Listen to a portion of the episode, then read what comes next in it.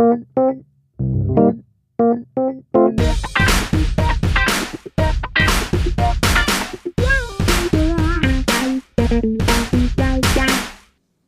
und herzlich willkommen im Brandschutzmilieu. Es hat ein klein bisschen länger gedauert als sonst, aber auch diesmal ähm, muss ich das Ganze nicht alleine machen, denn bei mir ist ähm, mein Freund, Co-Moderator und Kollege Carsten Mohr. Hallo Carsten. Hallo Sven, guten Tag.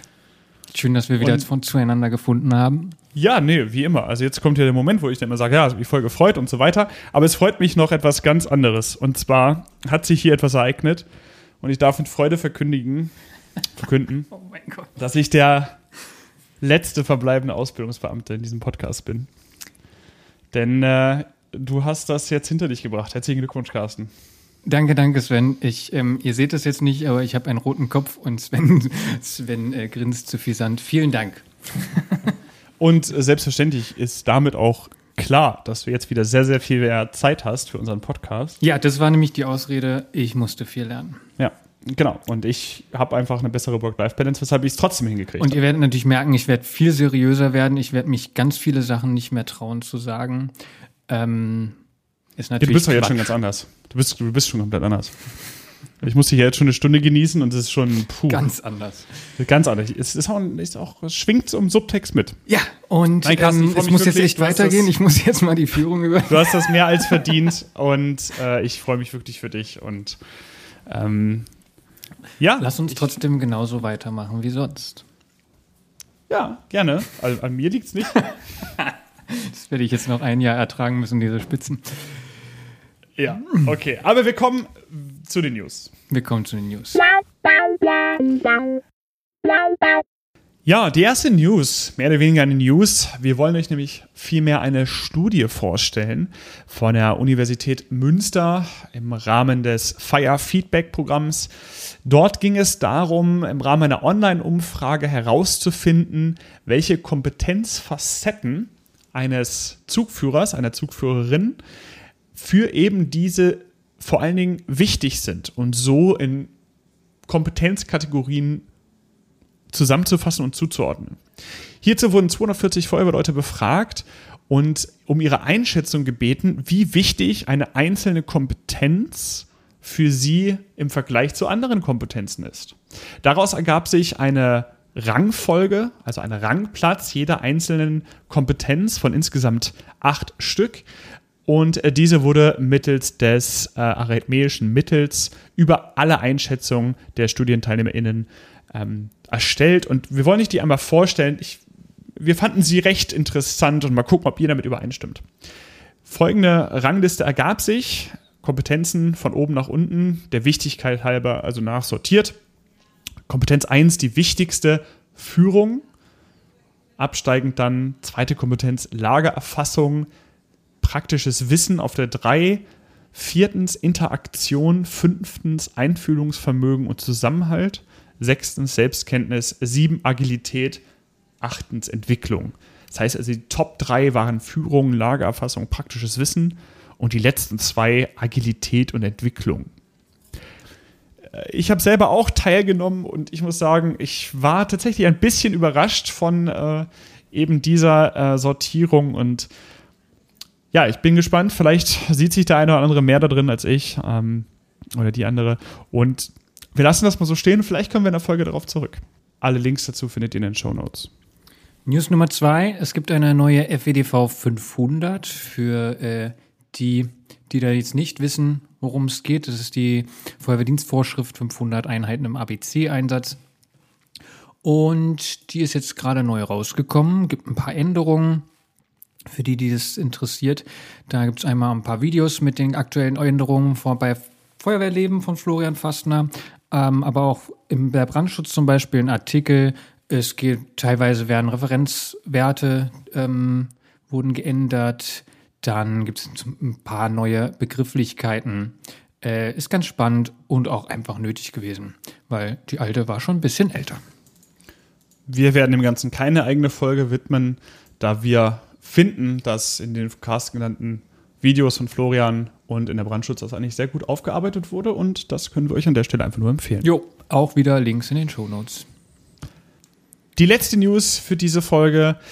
Es wurden Waldbrand-TLFs, äh, genau genommen Waldbrand-TLF 3000 in das Bundesland Niedersachsen ausgeliefert.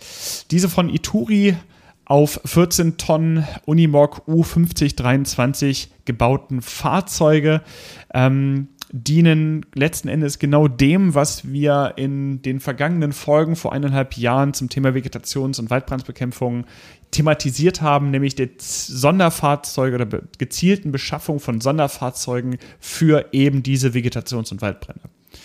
Kurze und technischen Daten, ähm, wie gesagt, 14 Tonnen Unimog, äh, 3000 Liter Wasser, 80 Liter Schaum, eine FPN 10 2000, die, ähm, wie man das erwartet, Pump-and-Roll fähig ist, eine äh, Selbstschutzanlage mit einem gesonderten Wassertank von 300 Liter Wasser, ähm, 60 Meter formstabiler Schlauch auf der einen Haspel und 120 Meter D-Schlauch auf einer anderen Haspel.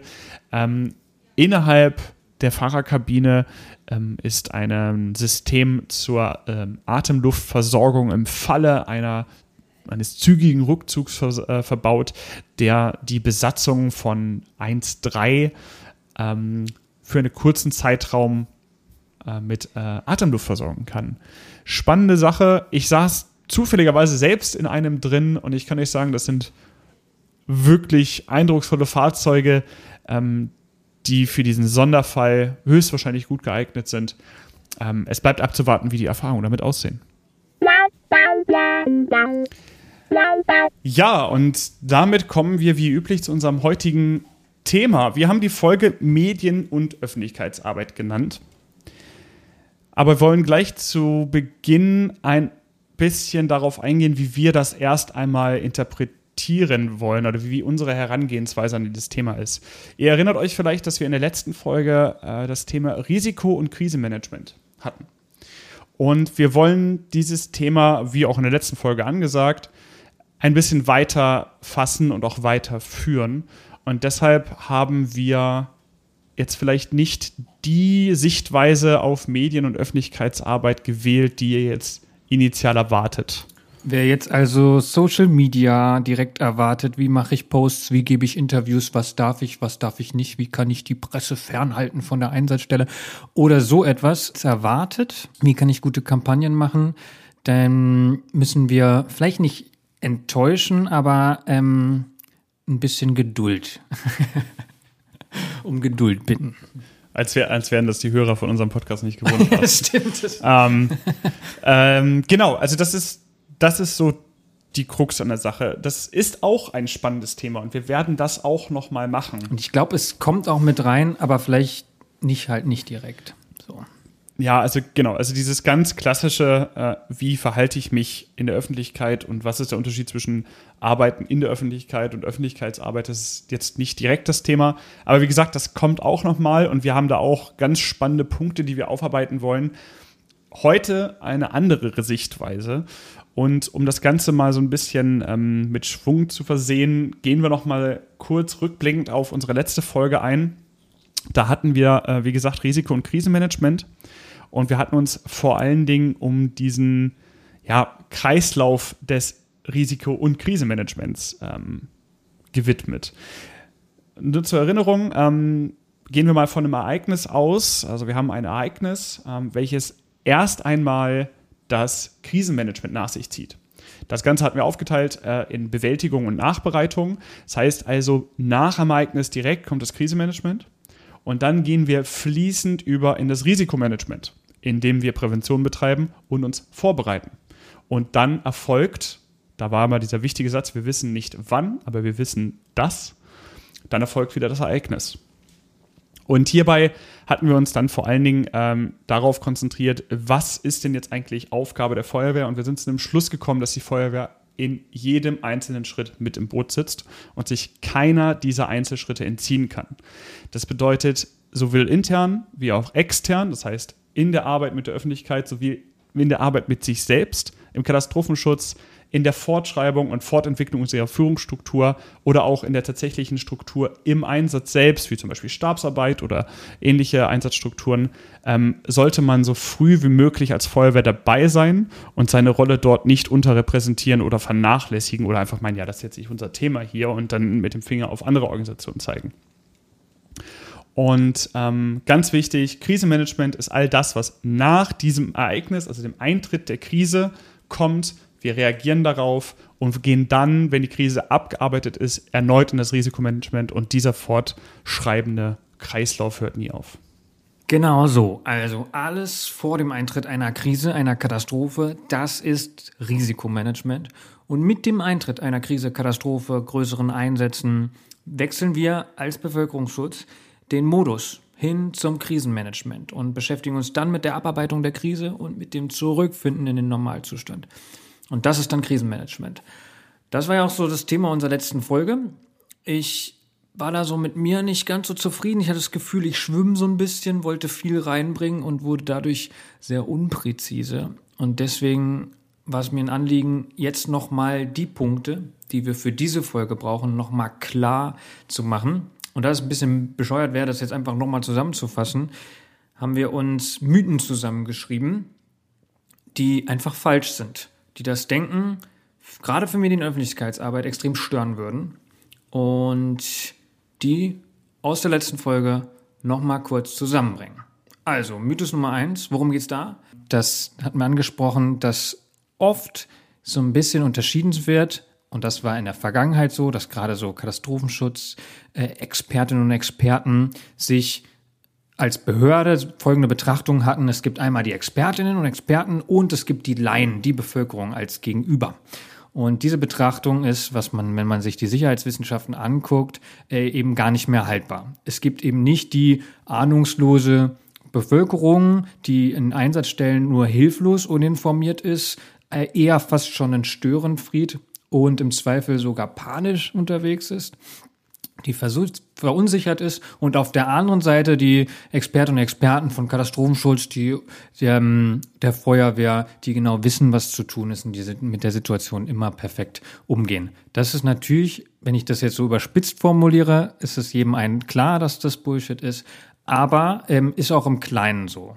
Und äh, das ist ganz wichtig, auch im Verständnis mit Presse, dass es da erstens ganz viele unterschiedliche Expertinnen und Experten gibt und auch in der Bevölkerung ein ganz breites, ein ganz breiter Resonanzboden, wie Menschen mit Krisen, Risiken umgehen und was die auch mitbringen. Also die Wissenschaft, Stand der Wissenschaft aus den Sicherheitswissenschaften ist, dieses Auseinanderdividieren zwischen Experten und Experten und den Laien auf der anderen Seite, das ist nicht haltbar. Ich finde, mit Mythen treffen wir das Ganze ganz gut. Denn einmal das, was du gerade sagst, aber auch der nächste Punkt. Die Krisensoziologie zeigt uns, dass es in ähm, eintretenden Krisen oder im Falle des Ereignisses gar nicht wie oft vermutet zu sehr egoistischem Verhalten kommt und quasi der Zersplitterung der Gesellschaft in eigene kleine Gruppen, die sich nur noch selber irgendwie ähm, verschanzen und dann äh, überleben wollen, sondern es zeigt sich, dass ein überwiegend besonnenes und vor allen Dingen prosoziales Verhalten äh, an den Tag gelegt wird. Das heißt, genau das Gegenteil, was wir eigentlich in ja, schönen, interessanten Filmen und actionreichen Szenen sehen oder Büchern, äh, das, das passiert tatsächlich gar nicht so, wie man es dort gezeigt oder vermutet. Ja, und das kann man im Kleinen sehen, bei Feuerwehreinsätzen, wo Menschen sich gegenseitig helfen. Das kann man aber eben auch bei größeren äh, Veranstaltungen oder bei größeren Krisen sehen. Was äh, zum Beispiel auch so dieses, das hatten wir letzte Woche angesprochen, mit dem Preppertum, wo Menschen halt sich auch Waffen mit Waffen wehren wollen und auf den Tag X warten, dass das eben genau das Gegenteil ist. Die wollen da etwas heraufbeschwören, dass dann plötzlich äh, das Chaos ausbricht. Die Krisensoziologie sagt was anderes. Hat aber auch ein paar Voraussetzungen, kommen wir noch zu.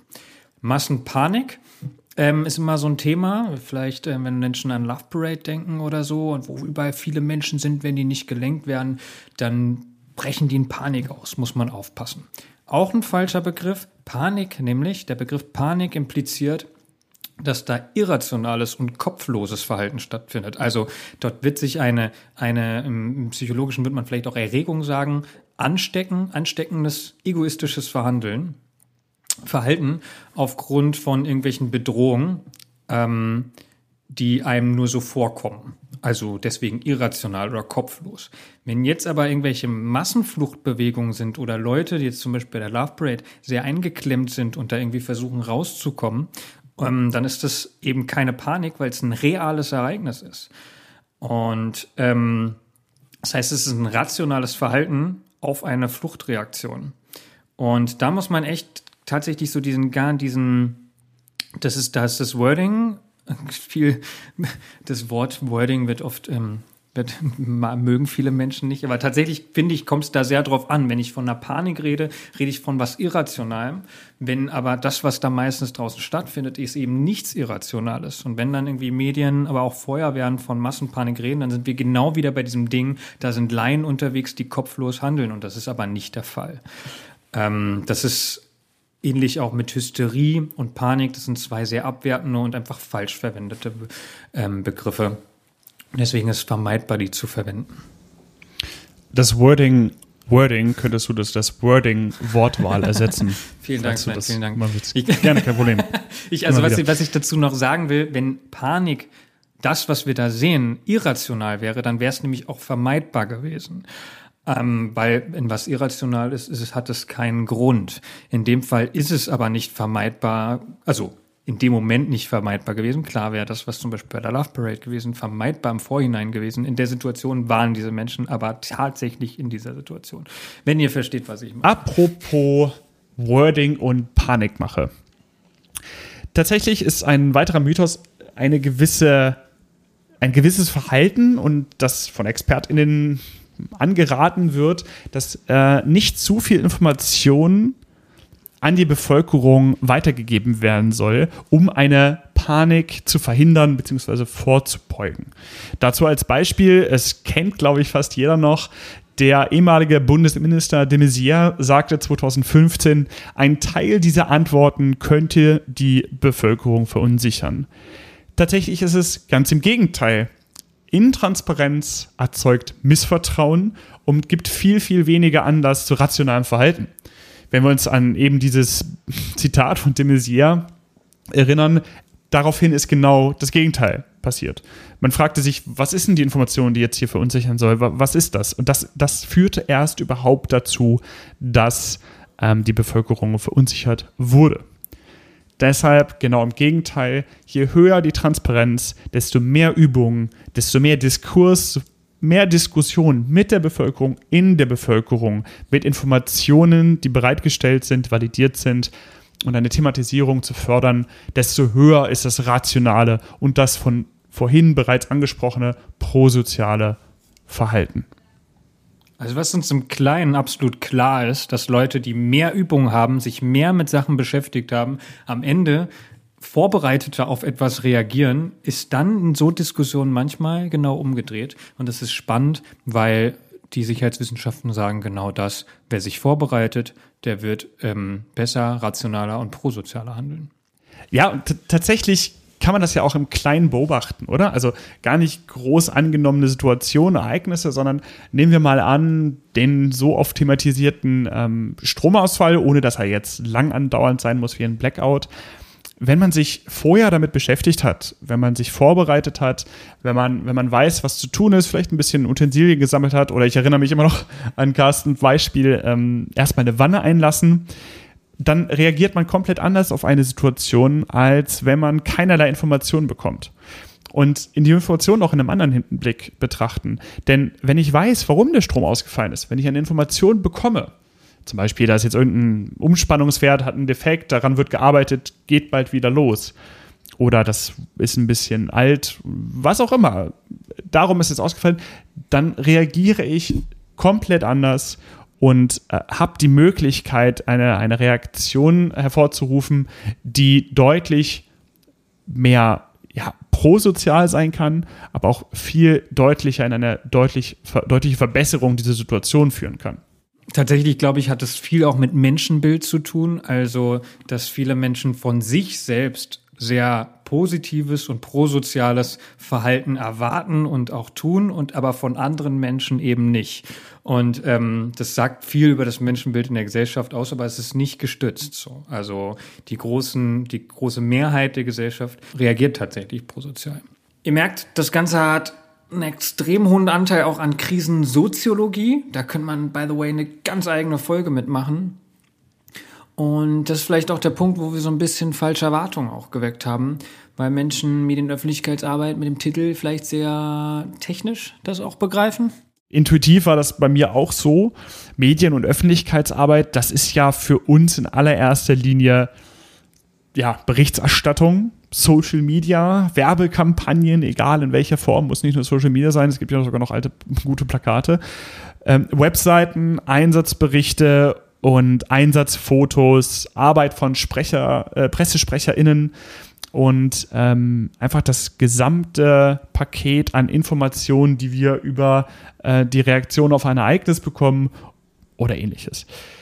Und das, das ist auch absolut richtig. Also, das ist das, was wir intuitiv als Medien- und Öffentlichkeitsarbeit so wahrnehmen.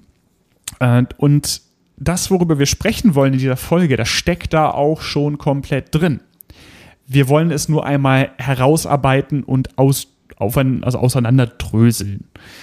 Denn in einer Berichterstattung steckt Krisenkommunikation.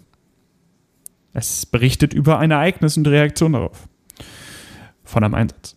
In einer Handlungsanweisung zum ungefährlichen Abbrennen von Silvesterfeuerkörpern steckt Risikokommunikation.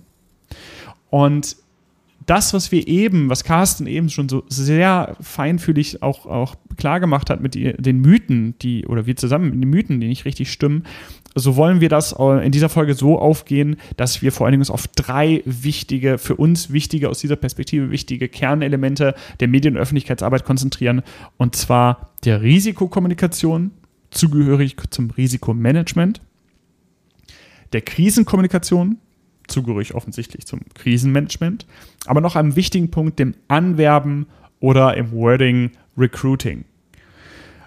Und diese sind unablässlich in diesem Kreislauf aus der letzten Folge und gehören dazu. Und wie gesagt, wir, wir schwingen schon intuitiv damit, wenn wir Fotos veröffentlichen von zum Beispiel dem letzten Osterfeuer, ähm, dann bauen wir Vertrauen auf, was zur Risikokommunikation Risikomanagement gehört. Kommen wir gleich drauf.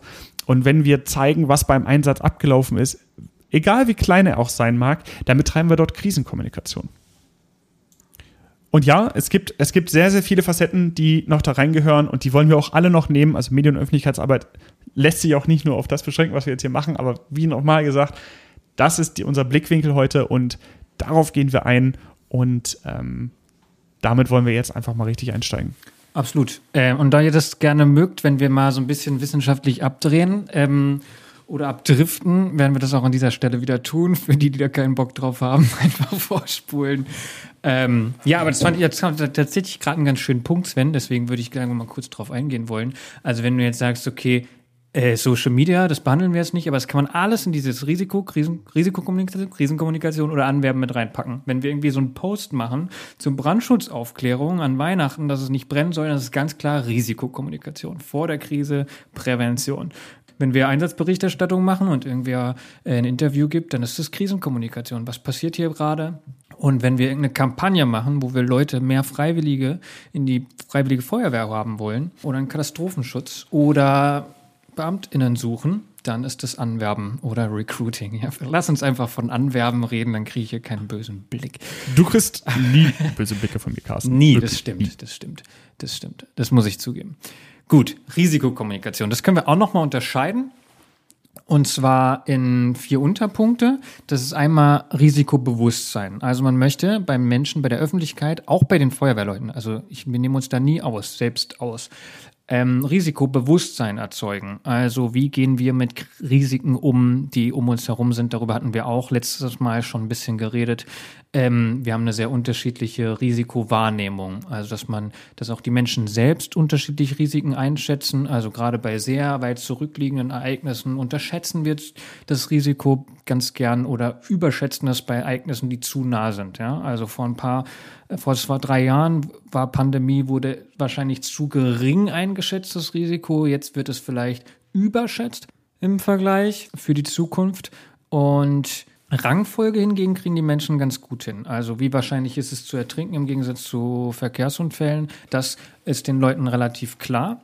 Aber da ist ganz spannend zu gehen. Es gibt also die in der, in der Wahrnehmungsforschung würde man von Heuristiken reden. Wie gehe ich mit begrenztem Wissen um? Und das ist ja genau der spannende Teil, dass wir letzte Mal auch darüber geredet haben. Wie wird denn Risiko überhaupt definiert? Und gerade so Sicherheitsingenieurinnen und Ingenieure, die versuchen es immer zu quantifizieren und vergleichbar zu machen. Und da lag da die Betonung auf jeden Fall auf Versuch. Das haben wir letztes Mal klar gemacht, weil eine qualitative Risikobewertung wäre sehr viel mehr. Das wäre alles da nicht drin. Also Menschen, vielen Menschen ist auch wichtig, was, wie hoch ist das Katastrophenpotenzial? Ja, also wenn wir von einem Super-GAU reden und das ganz, also, ähm, große Landstriche werden nicht mehr benutzbar. Das ist einfach ein großes Potenzial, was daran kaputt geht, auch wenn man das quantitativ vielleicht dann gar nicht so gut einschätzen kann. Spannend ist auch Punkt Freiwilligkeit des Ausgesetztseins. Also, wenn ich ins Auto steige, dann weiß ich mit diesem Risiko umzugehen. Ähm, und habe mich dem selbst ausgesetzt. In anderen Risiken ist es nicht so. Äh, das ist ganz spannend. Da nehmen Menschen unterschiedlich hoch, schätzen sie dann das Risiko ein oder würden sagen, so, so gefährlich oder kontrollierbar ist das für mich. Da sind wir auch beim nächsten Punkt, Kontrollierbarkeit. Also kann ich das kontrollieren? Kann ich mir einen Helm aufsetzen oder nicht? Bei anderen Risiken, Stromausfall, äh, Atomkraftwerk oder, oder, oder, ist es eben anders. Auch spannend, Attributierbarkeit, Alter, schwieriges Wort. Attributierbarkeit. Attribut, oh Mann. Sagt also, okay, gibt es hier quasi einen Verantwortlichen oder vielleicht sogar einen Nutznießer? Und ähm, dann ist ganz klar, wäre das schlimmer, als wenn jemand, ähm, also ob jetzt jemand bewusst in Kauf genommen hat, dieses Risiko und andere gefährdet hat, oder ob er oder sie alles getan hat, und dann kriegt sie ja äh, Mitleid zum Beispiel, ja, wenn jemand versucht hat, mit allen Mitteln damit was zu verhindern, das trotzdem eingetreten ist. Also gerade da ist es einfach nicht so einfach. Da geht es um Risikobewusstsein, darüber zu reden, aber eben auch um den Risikodialog als Gesellschaft Grenzrisiken festzulegen. Auch darüber haben wir geredet. Brandtote, Verkehrstote, Naturereignisse. Also da gibt es unterschiedliche Grenzrisiken. Das müssen wir als Gesellschaft ähm, sagen, in welchem Bereich können wir was akzeptieren. Und dafür, und das ist irgendwie relativ logisch, müssen wir über Risiken reden und dann müssen wir auch einen gleichen Begriff davon haben. Und wenn Sicherheitsingenieurinnen und Ingenieure, so wie Sven und ich, die ganze Zeit nur über ein quantifiziertes Risiko reden und dann ähm, den Menschen sagen, ja, welche Zahl willst du? Und sie aber gar nicht ähm, wir aber gar nicht über die ganzen Faktoren reden, die für die Öffentlichkeit wichtig sind, nämlich die, die ich gerade angesprochen habe, dann reden wir aneinander vorbei und dann können wir diesen Risikodialog halt als Gesellschaft überhaupt nicht führen. Und dann ist es ähm, zwar schön, dass wir irgendwie meinen, da ähm, einen total normativ quantitativen Begriff zu haben von und die Laien da draußen gar keine Ahnung zu haben, aber dann sind wir in diesem Risikodiskurs eben nicht drin. Dazu gehört auch Risikomündigkeit, also dass Menschen auch akzeptieren, okay, wir haben ein Risiko, wir setzen uns einem Risiko aus, aber wir wissen halt auch, äh, was das ist. Und natürlich auch ein eigenes Risiko immer zu, äh, zu wissen, was ist mein eigenes Risiko, wenn ich das und das und das mache. Oder vielleicht auch, es gibt auch ähm, Gruppen, die sind natürlich einem höheren Risiko ausgesetzt, weil sie eine Vorerkrankung haben oder, oder, oder. Zur Risikokommunikation gehört auch, Resilienzsteigerung, also wir als Behörde meinetwegen oder als Katastrophenschutz oder auch als Gesellschaft wollen, dass Menschen die oder dass die Gesellschaft im Allgemeinen resilienter wird. Und das schließt auch wieder uns selbst nicht aus, ist völlig klar.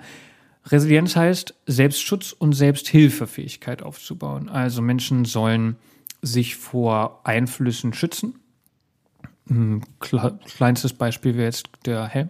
Falls aber doch was eintritt, dann sich auch selbst helfen können. Also wir haben darüber geredet, dass wir als Staat und Gesellschaft keine Vollkasko-Mentalität bedienen können. Wir können nicht allen Menschen helfen oder allen, alle Situationen, doch, wir wollen allen Menschen helfen, aber wir können nicht allen Situationen sofort helfen.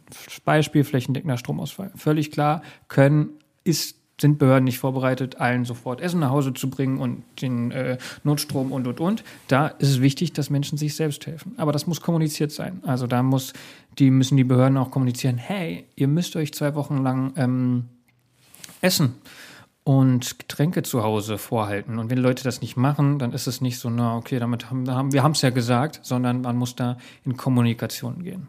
Da werden wir auch schon hinkommen. Es reicht nicht einfach nur zu, irgendwas zu sagen oder irgendwo hinzuschreiben, man muss in den Dialog gehen.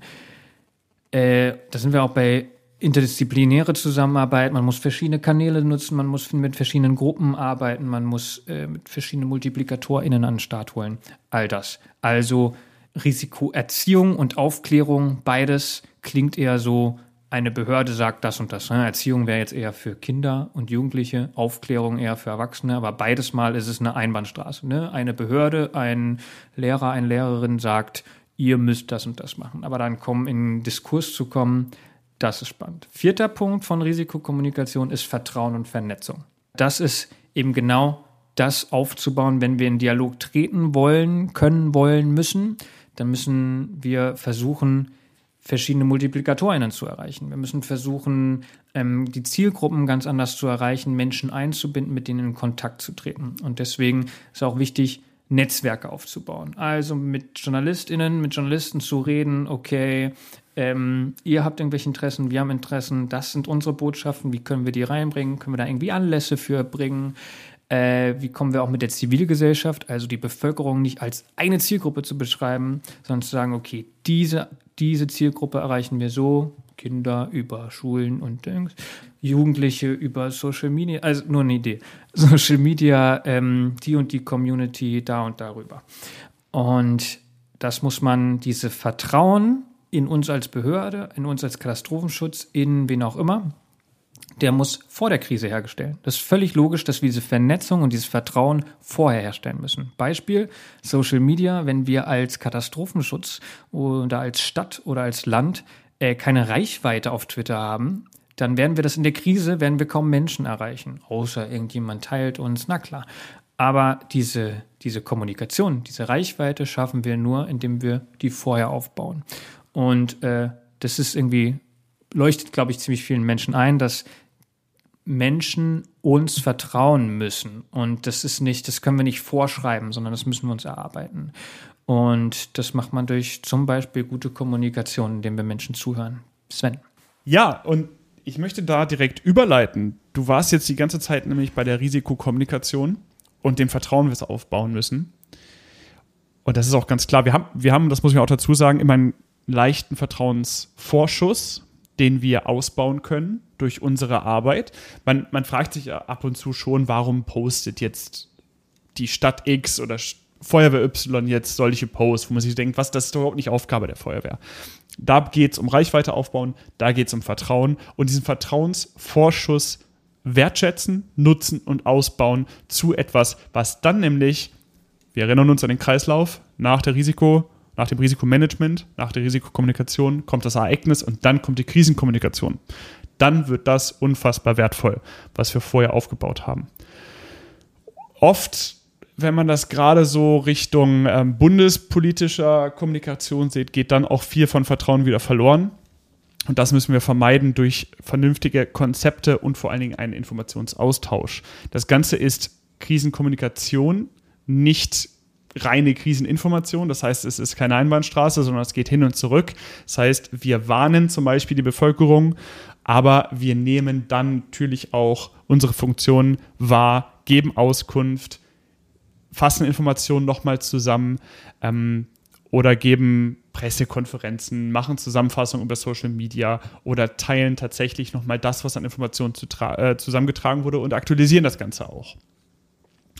Das heißt, hier einen Austausch fördern und eine wirkliche Kommunikation betreiben und nicht einfach nur eine reine Einbahnstraße der Information.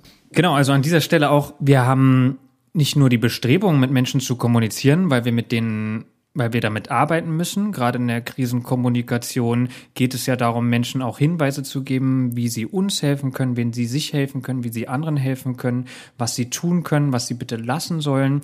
Ähm, es geht auch darum, dass wir eine Pflicht haben. Als, gerade als Behörde haben wir eine Auskunftspflicht gegenüber der Öffentlichkeit, gegenüber der Presse, die zur Öffentlichkeit gehört.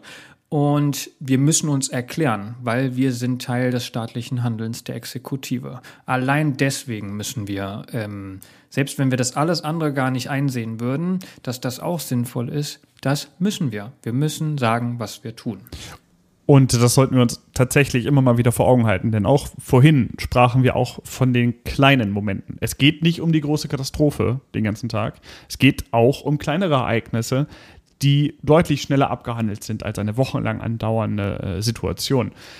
Und darauf können wir uns vorbereiten. Das wissen wir jetzt gerade. Spätestens jetzt wissen wir das alle, weil wir das ja gerade gesagt haben. Und das müssen wir letzten Endes tun. Und das ist Teil dieses Kreislaufes. Was lernen wir aus der Situation, die wir jetzt gerade erlebt haben? Wie hat das mit der Kommunikation geklappt? Wo haben wir Vertrauen bestätigt? Wo haben wir vielleicht Vertrauen verloren, weil wir nicht richtig wussten, was wir taten? Oder weil wir jemanden keine Auskunft geben konnten, weil wir es nicht, es nicht vorgesehen hatten. Und das kann man sich jetzt zum Beispiel auch mitnehmen für Kleinigkeiten. Wir haben vorhin, also für die kleinen Sachen, ob das jetzt Einsatzfotos sind, ob das Berichte sind, ob das äh, Interviews sind oder eben die Leute, die irgendwie Pressevertreter wegschicken, was gar nicht geht. Und auch das Thema, Thema Gaffen ist sehr aufgeladen und prinzipiell geht es aber darum Neugier. Und ähm, aber da müssen wir, können wir über einen anderen Mach das, mach das fast nicht auf. Das wird, das wird riesig. das, das, wird sehr ich groß. Ich habe nicht genug Zeit, die E-Mails in Zukunft beantworten Aber da müssen wir irgendwann drüber reden. Was ich will aber zurück zu diesem, das finde ich einen ganz guten, guten Moment, das jetzt reinzubringen. Es gibt dieses Zitat, ein informierter Journalist kann gefährlich werden, ein schlecht informierter ist es bereits. Viele Menschen sehen ja so ein bisschen den, die, die Presse, JournalistInnen als äh, Störenfried an der Einsatzstelle oder so. Ähm, aber das muss es, das sollte es überhaupt nicht sein. Die Presse sagt von, oder auf so einer Konferenz, die mal stattgefunden hat, sagt die Presse von sich selbst, JournalistInnen sind ihre Partner. Sie sind weder ihre Feinde, aber auch nicht ihre Freunde. Und das ist tatsächlich so ein Ding. Die haben eine ganz andere Aufgabe. Die sollen kritische Beobachter sein. Und es ist auch das, was ich als Privatperson von der Presse erwarte, nämlich, dass sie behördliches, staatliches Handeln kontrolliert. Nicht umsonst heißt sie vierte Gewalt. Und wir gehören als behördliches Handeln dazu, auch wenn wir in den allermeisten Fällen die Guten sind. Und auch wenn wir das Ganze ehrenamtlich betreiben, um das doppelt zu unterstreichen. Es geht hier nicht nur um große, kleine, mittelgroße Berufsfeuerwehren, wo alles BeamtInnen sind, sondern es geht auch um die Freiwillige Feuerwehr. Und auch von Freiwilligen Feuerwehren auf dem Dorf beim kleinsten Einsatz gibt es diese Pflicht des Auskunftes. Wir müssen darüber berichten, wir müssen Frage und Antwort stehen, was haben wir da gemacht und warum. Und auch eine gewisse Kontrollfunktion ist dort vorhanden. Also wir, wir, nur weil wir das ehrenamtlich machen und freiwillig jetzt aufgestanden sind, um was auch immer zu tun, um Menschen zu helfen, egal wie viel guter Wille da war, wir haben dort einen Auftrag und dem müssen wir gerecht werden. Und da kann ruhig mal jemand fragen, äh, ob wir das denn auch vernünftig gemacht haben. Weil das ist unsere Aufgabe. Wir alle nehmen hoheitliche Aufgaben wahr, absolut. Also, wer jetzt quasi die ganzen schönen Aspekte nicht ähm, einsehen möchte, der muss leider auch damit leben. Es ist einfach auch unsere Pflicht. Wir wollen aber eher uns von der anderen Seite nähern, nämlich was kann Krisenkommunikation ganz Tolles und wofür ist es gut und warum ist es so oder so total sinnvoll, die zu nutzen? Ja, äh, grundsätzlich hat sich das Ganze etwas verkompliziert mit der Risikokommunikation äh, und auch mit der Krisenkommunikation. Gehen wir auf die ein, darüber sprechen wir ja gerade. Und zwar war es früher, äh, sagen wir mal vor 30 Jahren, nicht ganz so komplex, was Informationen angeht. Da gab es relativ wenig Medien, die haben auch relativ lange gebraucht. Ne? Da reden wir hauptsächlich über Zeitungen, vielleicht mal einen Fernsehbeitrag und ähnliches. Das ist aus unserer heutigen Sicht langsam. Woran wir uns gewöhnt haben und wenn noch nicht passiert, gewöhnen müssen, das sind unfassbar schnelle und unfassbar vielfältige Informationskanäle und vor allen Dingen auch Möglichkeiten des Informations, der Informationsgewinnung. Ja, also wir waren vorhin zum Beispiel äh, Social Media, und äh, ich denke, das kennt jeder, dass noch vor Eintreffen von irgendwelchen Einheiten, die Hilfe leisten wollen, die ersten Videos gemacht worden sind, die entweder in dem Moment oder ähm, spätestens im Einsatzverlauf gepostet oder irgendwo äh, weitergegeben werden. Das heißt also, früher langsame und wenig Informationen, heute unfassbar viel, sehr schnelle und vielfältige Informationswege und Informationen an sich. Und da kommt das Monitoring schönes Wording, zum Tragen. Also das Beobachten und Sammeln von Informationen. Ähm, dem Ganzen haben sich die sogenannten WOST verschrieben. Die möchten wir an dieser Stelle einmal erwähnen und das ist eine wirklich sehr, sehr interessante Sache. Das sind die sogenannten Virtual Operation Support Teams. Die haben sich zur Aufgabe gemacht, die Informationen, die hauptsächlich über Social Media oder andere digitale Medien ähm, angespült und verbreitet werden, äh, zu sammeln und auszuwerten. Dabei ist allerdings nicht nur, also es sagt sich so einfach, ne, also sammeln und auswerten, ja, also klatschen wir jetzt hier alles an die Wand und dann haben wir ganz viel Informationen, kann sich jeder durchlesen. Und genau das funktioniert nicht, weil es einfach viel zu viel Informationen sind auf unfassbar vielen Kanälen. Und dabei ähm, wird nämlich dann das Ganze noch weiter aufgedröselt. Als allererstes wird die Information gesammelt, alles wird zusammengetragen und dann wird erstmal gefiltert nach relevant, nicht relevant, Zeitfaktor reinbringen und ähnliches. Danach werden die analysiert und dann ein wichtiger, wichtiger Punkt, den man leider heutzutage wirklich nicht ähm, vernachlässigen darf und kann, das ist nämlich das Verifizieren. Handelt es sich denn um Informationen, die jetzt tatsächlich zu dem Ereignis passt äh, und gehört, das wir jetzt gerade hier am Laufen haben? Ähm, ich denke, wir alle erleben das jetzt gerade auch, dass äh, sehr dramatische Informationen angetragen ähm, werden. Es war auch 2021 bei der Starkregenkatastrophe so, dass das zwar Informationen waren, die eine Relevanz haben, aber nicht in diesem Fall. Die waren gar nicht aus der Situation, über die wir reden. Und ähm, das ist der wichtige Punkt. Und am Ende wird das Ganze visualisiert und so aufbereitet, dass wir damit arbeiten können. Das äh, sind kleinere Teams, die sich auf ganz unterschiedliche äh, Ebenen und ganz ähm, unterschiedlichen Organisationen dazu verschrieben haben, verschiedenste Analysemethoden nutzen, selber entwickeln, sich darin ähm, trainieren und das Ganze meistens oder im überwiegenden Maße ehrenamtlich betreiben und eigentlich genauso funktionieren und alarmiert werden können wie äh, ein anderes Führungsmittel. Ich weiß nicht, ob man WOST jetzt als Führungsmittel bezeichnen darf, soll. Ja, finde ich gut. Ich, würd, ich finde es auch, ich finde es total geil. Die können ja auch total dezentral funktionieren. Also die können innerhalb, also die müssen theoretisch müssen nur noch ihren Laptop aufklappen, schließen sich irgendwie zusammen, brauchen irgendwie so ein paar Informationen und legen los und können das von zu Hause machen, können genau. deutschlandweit, weltweit arbeiten. Ist der Hammer. Und vor allen Dingen, ähm, die werden in der Regel nach Bedarf eingerichtet. Also ich habe jetzt ein Ereignis, oh, ich brauche das jetzt, dann können die alarmiert werden.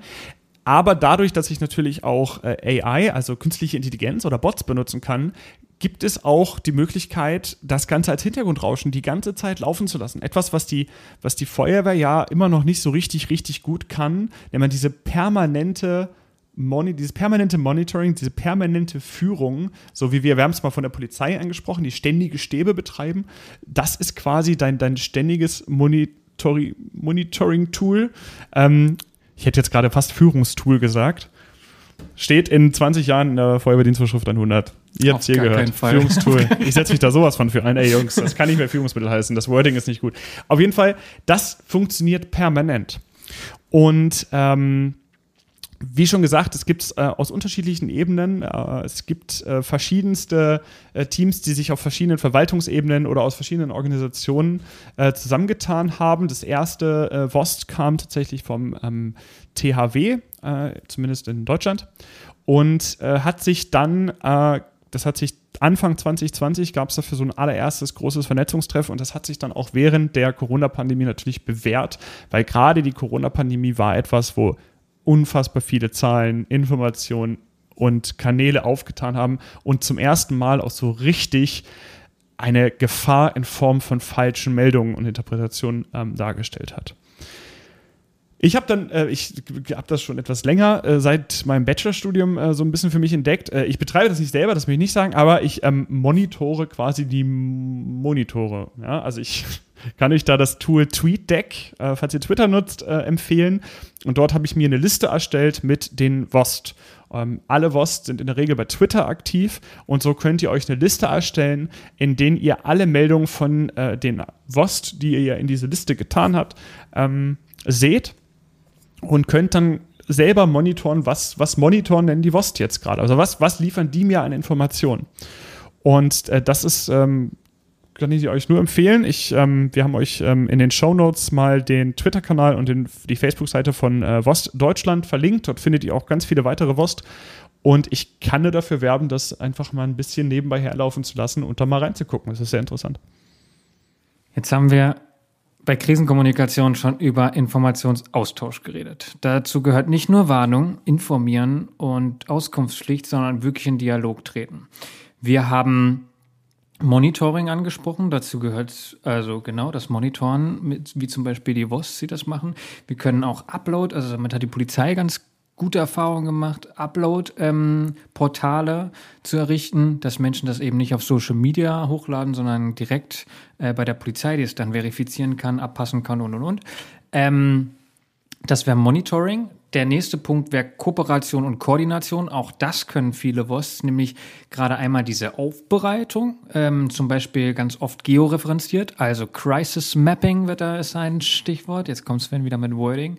Also quasi, es gibt ja auch Open, äh, Open Maps OpenStreetMaps oder so, wo man wo Menschen halt zusammen auch an einer Karte arbeiten können. Da geht es nämlich auch in die Richtung, ähm, SpontanhelferInnen einzubauen. Also wir wissen das jetzt von Flutkatastrophen, aber auch von Corona und und und, dass die Zivilbevölkerung selbst sich auch organisiert. Da ist natürlich die Frage, okay, können wir die nicht vielleicht auch gut einbauen, den mit Informationen vielleicht auch ein bisschen lenken? Ich will nicht sagen unter unsere Führung nehmen, aber quasi gut zusammenarbeiten. Das geht in Richtung Koordination, Kooperation, damit der Zivilgesellschaft, die entweder schon vorher auch an Land ziehen, Stichwort Risikokommunikation, aber ähm, auch dann mit am Start zu sein, wenn Leute irgendwas, Kleinigkeit backen wollen oder Getränke zur Verfügung stellen wollen, aber auch im viel größeren Stil, ne, Flutkatastrophe, wenn Menschen mit einem Radlader dazukommen, das zu lenken und also ähm, zu koordinieren. Sven, du möchtest sagen? Ja, ich habe noch ein Beispiel tatsächlich, um das mal ein bisschen aufzulockern. Du sagtest gerade OpenStreetMap. Willst du sagen, dass das nicht locker ist, oder? Es könnte, es wird durch meinen Beitrag lockerer, sagen wir so. Los geht's. Ja. Ähm, und zwar möchte ich euch Map Action vorstellen. Ähm, ist mir genau in dem Moment nochmal eingefallen, hatte ich auch schon mal bei Twitter geteilt. Äh, Map Action ist eine ehrenamtliche Organisation, die nach einer, ähm, einem Ereignis, einer Katastrophe, ähm, Satellitenbilder äh, auswertet und dann in Karten ähm, umwandelt, um den Hilfsorganisationen, die vor Ort tätig werden, ein erstes Lagebild zu geben. Beispiel äh, in Beirut nach der Ferienexplosion saß das äh, deutsche äh, User Response Team von AdFire im Flugzeug und hatte auf den Laptops und Tablets bereits Karten von dem zerstörten Gebiet, wie es dort aussieht. Und zwar nicht einfach nur ein Screenshot oder ein Bild, sondern tatsächlich eingezeichnet und kategorisiert, welche Häuser stehen, welche sind wahrscheinlich zerstört, welche sind äh, einschutzgefährdet, welche Straßen sind äh, begehbar. Das ist nichts anderes als das Auswerten der Informationen, die da ist und das zusammen visualisieren. Unfassbar wichtiges Tool. Noch ein Beispiel. Du, locker, du wirst richtig locker, Carsten, krass. ähm, es gibt ganz viele Organisationen, Vereine da draußen, die uns im Zweifel unterstützen können, von denen wir bisher vielleicht noch gar nicht die Idee hatten, dass sie uns unterstützen können. Äh, manche hatten das schon. Äh, zum Beispiel Risikokommunikation wäre dann im Fall, sich zum Beispiel mit ähm, AmateurfunkerInnen zusammenzutun, die ein total krasse ähm, äh, Ressource an Wissen und an Technik haben, oder sind für Funktechnik. Und jetzt einfach mal wieder Ahrtal zum Beispiel, Digitalfunk ist ausgefallen, können wir uns auch im größeren Stil bei einem Blackout vorstellen. Da sind Menschen, mit denen müssen wir natürlich vorher irgendwie das so ein bisschen abchecken, was könnt ihr, was könnt ihr nicht. Äh, das wäre dann Part Risikokommunikation, muss dann aber in der Krisenkommunikation aktiviert werden. Da müssen die Kanäle, man muss sich irgendwie kennen und ähm, das alles, genau, wäre der Punkt Koordination, Kooperation.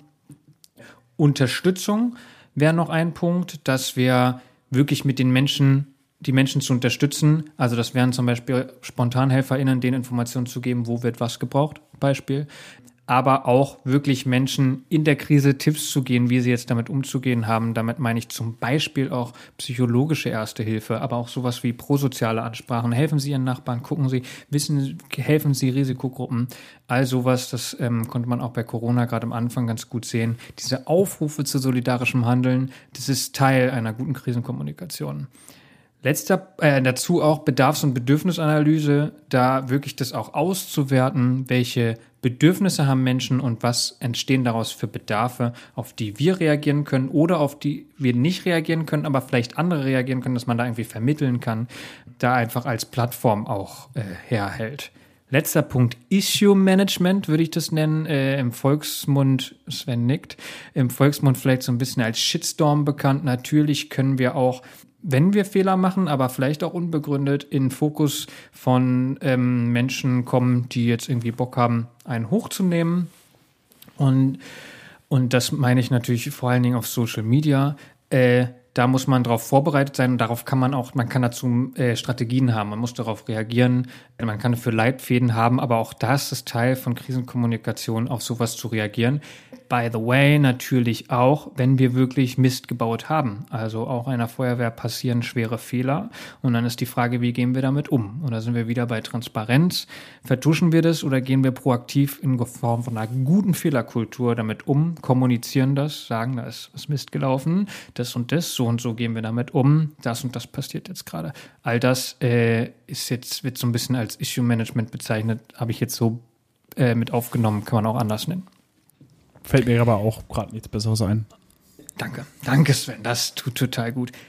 Letzter Punkt von Medienöffentlichkeitsarbeit, um das jetzt quasi diesen Ausflug, was ist das alles abzudecken? Wir waren jetzt bei Risikokommunikation, äh, Risikowahrnehmung, wir haben bei Krisenkommunikation, äh, Information, Monitoring, Kooperation, Unterstützung, Issue Management. Letzter Punkt, Medienöffentlichkeitsarbeit, und damit müssten wir eigentlich alles erschlagen haben wäre Anwerben Recruiting. Also genau das, aber da haben wir alle eine Vorstellung von, was das ist. Wir wollen ähm, neue Freiwillige anwerben, wir wollen äh, neue Mitarbeitende anwerben. Das alles ist Recruiting. Wir wollen Imagepflege bezahlen. Das, da sind wir das Überschneidung zur Risikokommunikation.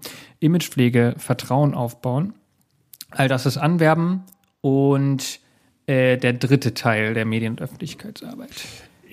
Finde, dass ähm, das Anwerben immer so ein bisschen einseitig betrieben wird. Es geht oft, man wirbt gerade im Feuerwehrbereich immer nur um Personal, das dann aktiven Einsatzdienst machen kann und ganz viel aktiv in den Einsatz reingibt. Aber gerade in den letzten 20, 30 Minuten haben wir gelernt, was alles an Fähigkeiten in Risiko- und Krisenkommunikation und Management steckt. Und darum zeigen wir oder können, haben wir beim Anwerben über diese, diese ganze ja, über diese ganze Bandbreite, diese Diversität der Feuerwehr die Chance zu zeigen, dass wir so viel mehr machen können und so viel mehr Fähigkeiten der Menschen brauchen. Und das ist meines Erachtens der richtige Punkt des Anwerbens. Denn jeder, wirklich jeder und jede hat eine Fähigkeit, die einer Feuerwehr, einer anderen Hilfsorganisation, wie auch immer, hilfreich sein kann und im Falle eines Falles natürlich gebraucht wird. Aber wenn sie im Falle des Falles gebraucht wird, dann wird sie auch davor gebraucht, weil dann bereiten wir uns darauf vor. Und das, das ist der Kernpunkt. Da sprichst du gleich zwei Punkte an, die ich mega wichtig finde. Erstens nämlich, und das kam vorhin schon, die Bevölkerung, das sind eben nicht Laien, die nichts können. Nein, natürlich sind da Menschen, die haben Berufe gelernt. Das sind Menschen, die sind in Hobbys, in Forschung, im Engagement, in Netzwerken, in der Pflege, in der Reproduktions-, in der Care-Work tätig. Und genau die können wir in Krisen brauchen. Nein, die müssen wir in den Krisen einbinden. Alles andere wäre eine Verschwendung von Ressourcen, die gerade in Krisensituationen total knapp ist. In der Bevölkerung ist extrem viele Ressource und genau deswegen sollten wir sie nicht als eine homogene, empfangende Kommunikationsgruppe bezeichnen. Und das andere Anwerben ist immer auch Risikokommunikation und deswegen sowieso eigentlich nicht komplett abseits davon zu behandeln, weil jegliche Risikokommunikation, die wir ordentlich machen, nämlich zu zeigen, was können wir, was können wir nicht, ähm, mit Menschen in Dialog zu treten, wird immer auch Imagepflege für uns sein, wenn wir das ordentlich machen. Und deswegen dieses reine Kampagnen machen mh, hm, ist schön und kann gut funktionieren, aber tatsächlich kann man das auch extrem gut in Risikokommunikation mit einbauen und quasi nebenher machen. Ich glaube, wir müssen auch diesen, diesen Begriff des Anwerbens ein bisschen weiter fassen. Also auch ich habe ihn erstmal so verstanden, ja, wir, wir holen die in unsere Organisation. Wir wollen, dass sie äh, quasi direkt unser, unser Kollege, Kollegin werden oder ähnliches. Ja, klar, aber wir werben ja auch dafür, in der Bewältigung des Ereignisses dann mitzuwirken. Ganz egal, ob die jetzt eine rote, sandfarbene, schwarze, was auch immer für eine Uniform anhaben, sondern auch als Spontanhelfer, einfach nur als aufgeklärte und hilfreiche Menschen überall in der Bevölkerung, die in der Krise wissen, was zu tun ist, weil wir sie vorher für das Krisenmanagement angeworben haben durch unsere Risikokommunikation. Wir gesagt haben, hey, das und das, keine Ahnung, wenn du zu Hause alles da hast, weil du uns, weil du zugehört hast, was du brauchst, wenn der Strom ausfällt, dann bist du erst in der Gelegenheit, überhaupt anderen Menschen zu helfen, weil du halt nicht damit beschäftigt bist, die ganze Zeit nur sich selbst zu helfen oder ähnliches. Und dafür werben wir ja nicht zuletzt. Natürlich wollen wir auch Leute direkt bei uns ehrenamtlich oder hauptamtlich, wie auch immer, dabei haben, aber wir werben ja dafür, im Ereignis tätig zu werden und dieses Prosoziale, was wir vorhin so in den Fokus gestellt haben, was tatsächlich in jedem hier steckt, dann auch kenntlich zu machen und voll auszuschöpfen. Absolut. Ich habe jetzt überlegt, ob wir nochmal auf dieses Bild eingehen, was vor, vielleicht auch auf deinem Monitor gerade vor dir ist. Ähm, die ist das Risikokommunikation und Risikomanagement eine, ein Ding ist. Das kann man nicht losgelöst voneinander betrachten. Wir machen Strategieentwicklung, wir machen Krisenhandbücher, wir machen eine Risikoanalyse, wir bereiten Krisen vor, systematisch, präventiv, aber auch in Vorbereitung. Wir machen Issue Management, wir gucken, was machen wir, wenn wir, wenn wir Scheiße gebaut haben, um das mal platt zu sagen. Wir evaluieren das. Und Teil der Kommunikation ist eben, Monitoring, Risikodialog, Social Media, Pressestelle, klassische Pressedienst, alles Risikokommunikation. Wir brauchen die Technik dafür. Wir machen Kooperationen. Wir sprechen mit Menschen. Wir machen Leitlinien. Wir machen Multimedia mit verschiedenen, wir haben auch interne Kommunikation. Wir machen Events. Wir wollen Resilienzsteigerung, all das ist und Anwerben ist alles Risikokommunikation. Und sobald wir den Modus wechseln, es kommt eine Krise, gehen wir in einen richtigen Krisenmanagement-Modus, auch Krisenkommunikationsmodus. Das heißt, wir haben nicht mehr so ganz, wir versuchen alles zu zentralisieren über den, den Stab in der Regel und ähm, versuchen alles auf den Stab zuzuarbeiten, die Krise abzuarbeiten und da müssen wir auch die Krisenkommunikation zusammenziehen und auf die vier wesentlichen Punkte zusammenschrumpfen, nämlich Monitoring, den Dialog weiterhin suchen, also die Presse weiter zu bedienen und Vernetzung und Unterstützung weiterzumachen. Das sind die vier Punkte, die Krisenkommunikation dann in dem Moment macht. Und sobald die Krise wieder abgebaut ist, dann kommen wir wieder zurück ins Risikomanagement mit der normalen Risikokommunikation. Ja, also die Risikokommunikation ist deutlich vielfältiger als am Ende dann die Krisenkommunikation. Aber das muss sie quasi mehr oder weniger auch sein, weil sie, weil sie so viel mehr vorbereitet. Und umso vielfältiger man die Risikokommunikation und das Risikomanagement gestaltet, desto besser läuft am Ende das, die, das Krisenmanagement und dann auch die Krisenkommunikation. Und für die Nerds unter uns könnte man natürlich sagen, wo im Stab muss das angegliedert sein oder wie muss das an das Krisenmanagement angebaut sein? Und dann ist klar, dass das irgendwie alles und nichts so richtig ist. Also ähm, wir wollen mit der Presse reden, das wäre eine klassische Sachgebiet 5 Arbeit, die äh, für so Pressekonferenzen organisiert, Pressemitteilungen organisiert, aber gerade dieses Monitoring, ja, was äh, Teil der Krisenkommunikation ist. WOST, das wäre vor allen Dingen spannend für die Feuerwehr selbst oder für die Lage, fürs Krisenmanagement selbst im Bevölkerungsschutz, nämlich ähm, was für eine Lage haben wir denn? Ähm, und das ist eine, eine Internetlage und die Realitätlage, manchmal das gleiche, manchmal nicht, aber das ist alles Teil Lage, Sachgebiet 2. Mhm. Genau, also alles oder nichts gibt es im Stab nicht. Ne? Das ist das das muss im Risikomanagement muss das vorher klar sein, wo komme ich damit nämlich an.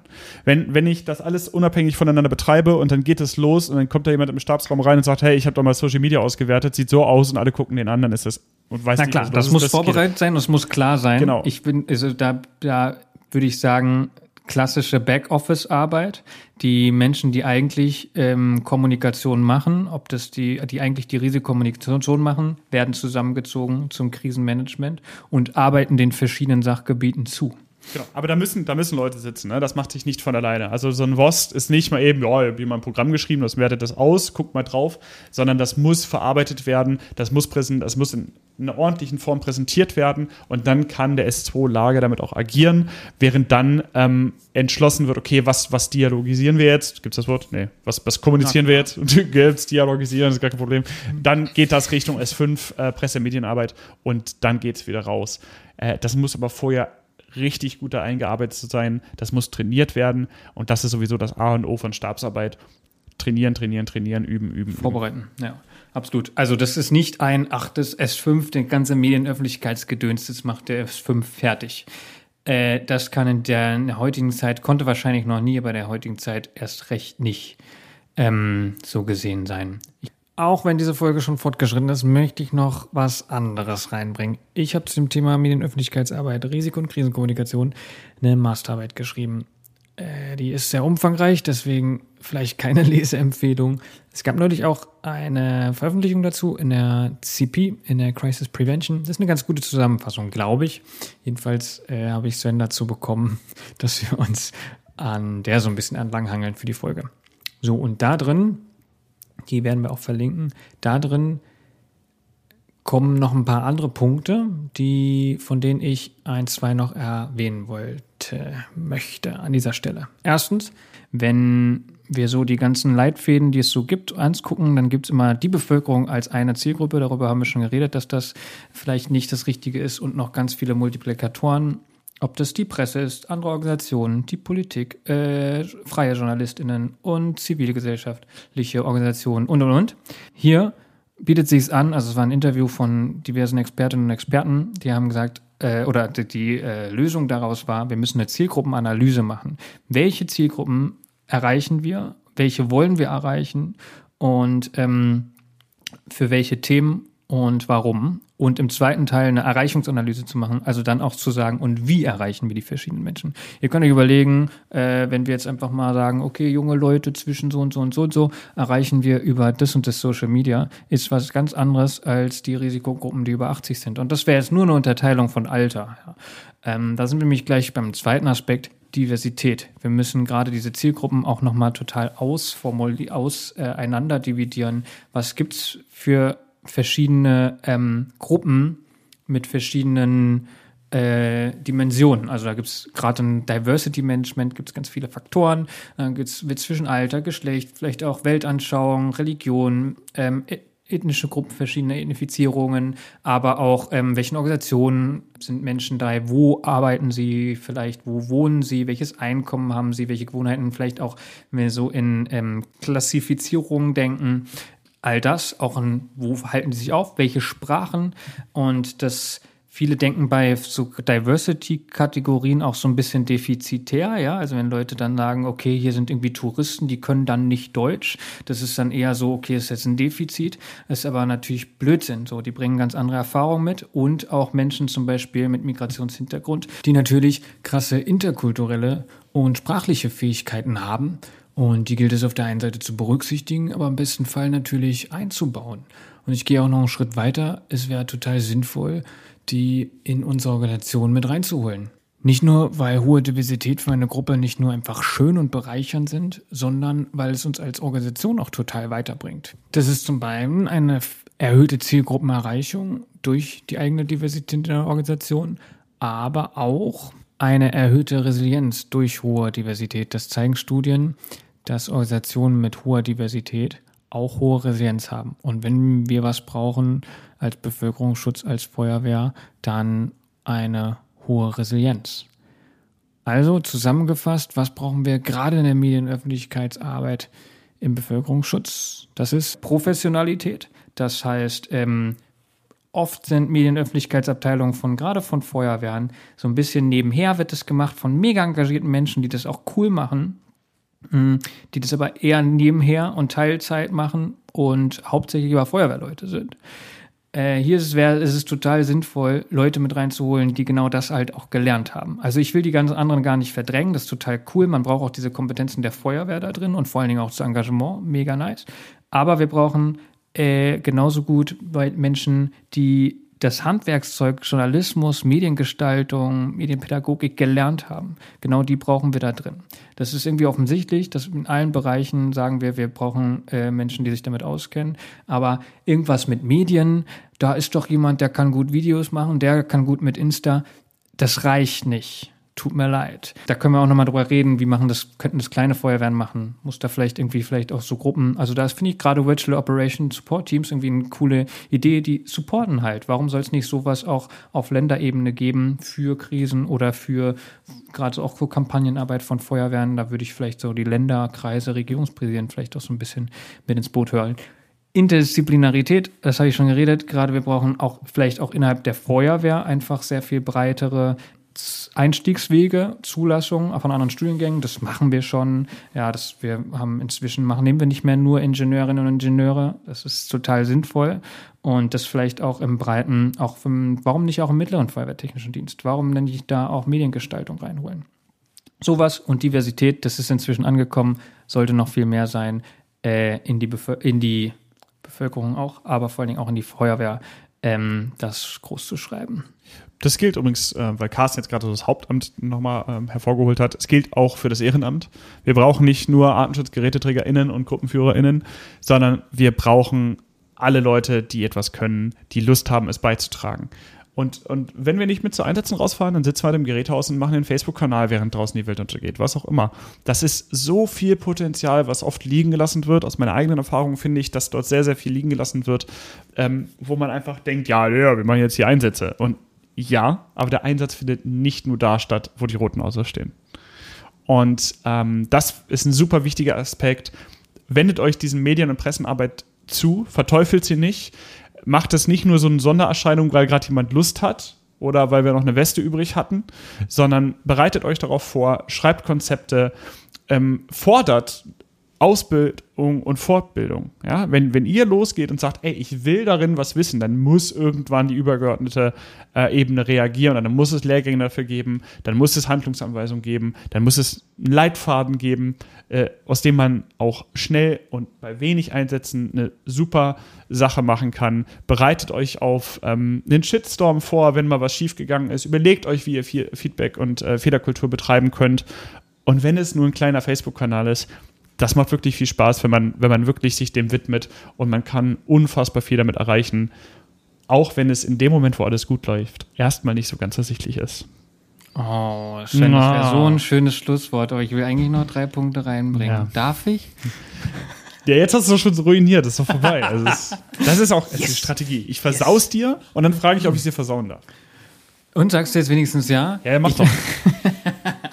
ähm, zu Diversity, da werden wir irgendwann noch eine Folge zu machen. Es wird, wurde auch irgendwie viel gefragt, hey, Frauen in der Feuerwehr, äh, Diversity, wollt ihr dazu nicht was sagen? Auf jeden Fall ein kleiner, ähm, ein kleines ein kleiner Input, den ich an der Stelle euch mitgeben will, ist ein super, super toller TED-Talk von Bronnie McIntosh.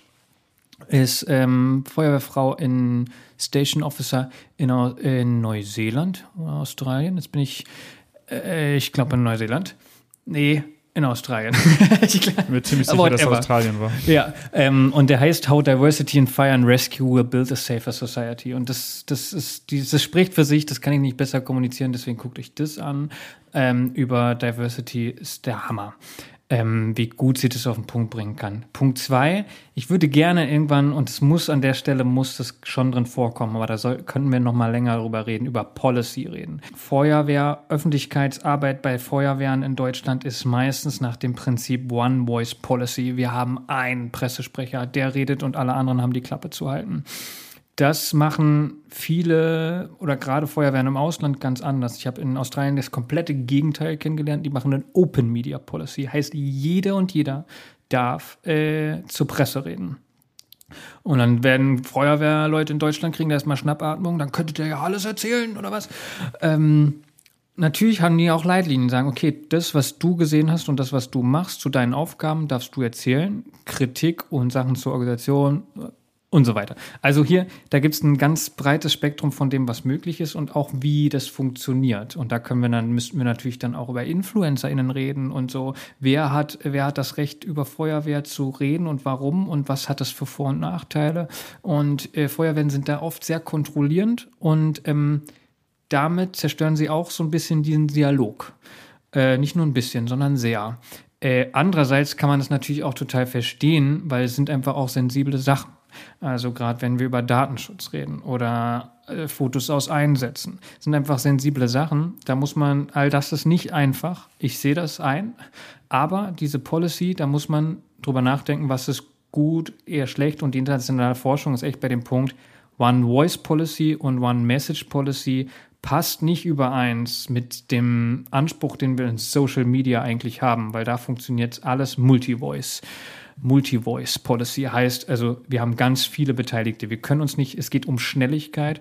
Und wenn wir uns immer erstmal absprechen mit allen und die Informationen erstmal überall sammeln, dann das schön ausformulieren, dann geschlossen äh, an die Öffentlichkeit geben, am besten sogar noch mit anderen Behörden uns ähm, ein, auf ein Wording einigen, dann, dann kommen wir genau an den Punkt, dass das zu lange dauert und dann schon andere die schneller waren, die schneller da sind, die schon was gepostet haben, dann zitiert werden. Und dann sind wir nämlich gar nicht mehr mit so am Start in diesem Dialog. Und deswegen, und da kommen wir an den letzten Punkt und damit können wir, ich lasse natürlich Sven nochmal die Möglichkeit, einen Abschlusssatz zu machen. Aber was mir wichtig ist, Äh, für Pressearbeit und Öffentlichkeitsarbeit ist wichtig Vertrauen. Wir brauchen die Transparenz, müssen Authentizität haben, auch, auch wir müssen authentisch sein. Ich will dieses Wort nicht sagen. Wir müssen authentisch sein. Das muss, wir müssen eine Art von Kontinuität haben, wir müssen weiter informieren, aber wir müssen auch schnell sein. Es darf aber auch wiederum nicht zulasten von Vollständigkeit und Echtheit und Verständlichkeit und Validierung gehen. Also das ist alles ein sehr komplexes Ding. Und trotzdem ist es machbar und es kann auch, kann, das soll die Folge, glaube ich, eigentlich bringen, zeigen, sehr, sehr viel bringen und hat auch ein paar Risiken, aber wenn man das gut angeht, dann kann das funktionieren. Und jetzt sagt Sven nix, dann war das wohl das Abschluss.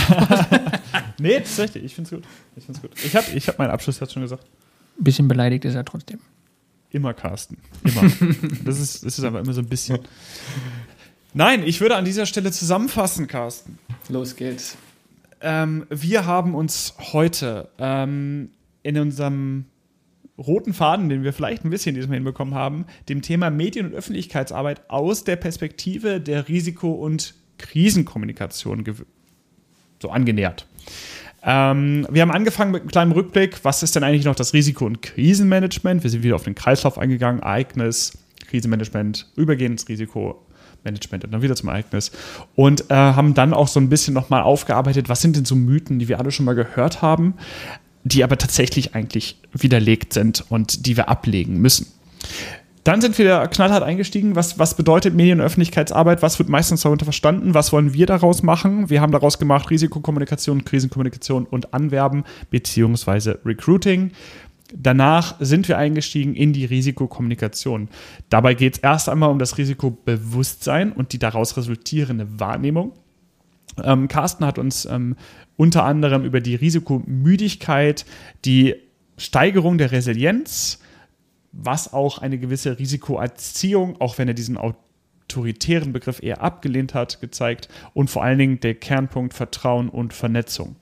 Wir sind dann übergegangen zur Krisenkommunikation und vor allen Dingen darauf, dass das keine Einbahnstraße ist, sondern zum einen natürlich ein Monitoring, ein Auswerten aber auch ein Informationsaustausch. Das heißt, Warnung der Bevölkerung, unserer Auskunftspflicht als Behörde, egal ob Haupt- oder Ehrenamt nachkommen, aber auch Pressekonferenzen, Social Media, Interviews, Zusammenfassungen und so weiter kommen. Beim Monitoring sind wir explizit nochmal auf die sogenannten WOST eingegangen und vor allen Dingen daraus, was kann ich denn alles bereitstellen, ohne überhaupt das Haus zu verlassen. Also gerade Kooperation und Koordination, Crisis Mapping, SpontanhelferInnen, ähm, Koordination und ähnliches wir haben die Diskussion tatsächlich ein bisschen vermieden, in der wir überlegt haben, wo kann man das in den Stab angliedern? Wie geht man denn eigentlich dann vom Risikomanagement mit dem, was wir in der Kommunikation vorhaben, in das Krisenmanagement? Haben uns da aber darauf konzentriert, dass all diese Vielfalt im Krise, äh, Risiko in der Risikokommunikation aus dem Risikomanagement dann in das Krisenmanagement reinkriegen, weil dann konzentriert sich das auf deutlich weniger Punkte. Zu guter Letzt äh, sind wir nochmal auf das Anwerben eingegangen. Ähm, was ist in unsere Zielgruppe? Und wir sind uns dort äh, super einig, dass es halt nicht nur um äh, all die fleißigen äh, Feuerwehrleute und äh, Mitglieder von Hilfsorganisationen geht, die raus zum Einsatz fahren, sondern um so, so viel mehr, um so viel tolle Menschen, tolle Fähigkeiten, die einen Einsatz im Hintergrund begleiten können und nicht nur den Einsatz, sondern auch diese gesamte lange Zeit, die wir als Krise nehmen und selbst wenn sie in der Krise jetzt nicht dabei waren, dann spätestens dann wieder im Risikomanagement. Und ganz am Ende noch ein bisschen, was heißt das eigentlich? Was, was können wir ganz konkret daraus mitnehmen? Ihr erreicht uns. Heute darf ich das machen. Das ist jetzt, das hat sich geändert, in diesem Podcast. Okay, ja. ihr erreicht uns, ähm, wenn ihr uns was schreiben wollt. Wir haben bisher, glaube ich, ähm, es sind zwei, drei, vier in der Pipeline, aber wir beantworten auch die. Wir haben bisher alle beantwortet und auch mit viel Freude und Spaß und Engagement beantwortet. Schreibt uns eine Mail für Feedback, für Fragen, für Anregungen, für neue Folgen, Vorschläge, die vermutlich ein bisschen dauern, an imbrandschutz.gmail.com. Ihr könnt auf unsere Website gehen. Moment mal, Carsten. Das, das, die E-Mail heißt imbrandschutzmilieu at gmail.com. Ich ja? habe das Milieu vergessen. Sehr gut, ich lerne noch, ihr seht. Ja, ähm, ja okay. Ihr, auf unsere Website, jetzt bin ich total verunsichert, äh, im brandschutzmilieu.wordpress.com. Ähm, da seht ihr auch die ganzen Möglichkeiten, wie ihr uns erreicht, nämlich zum Beispiel Sven und auch mich über Twitter. Äh, Insta bediene ich ein bisschen. Und ähm, was haben wir noch? Facebook kann man natürlich, da seht ihr meistens aber auch nur, äh, welche neuen Folgen kommen. Also da nerven wir euch nicht so sehr. Äh, diskutiert mit, erzählt äh, Feedback für die Folge, würden wir uns sehr, sehr freuen. Ansonsten, ähm, vielen Dank, dass ihr wieder dabei wart. Ähm, Carsten hat am Anfang der Folge versprochen, dass es wieder deutlich regelmäßiger kommt. Mal schauen wir mal. Er hat vorhin übrigens, falls ihr genau hingehört habt, wieder gesagt, letzte Woche. Also ihr müsst mal überlegen, was er für ein, für ein Zeitgefühl hat. ähm, aber ansonsten bleibt mir an dieser Stelle nichts anderes zu sagen als danke Carsten, danke euch. Passt auf euch auf und auf andere. Bis später. Dito. Adios.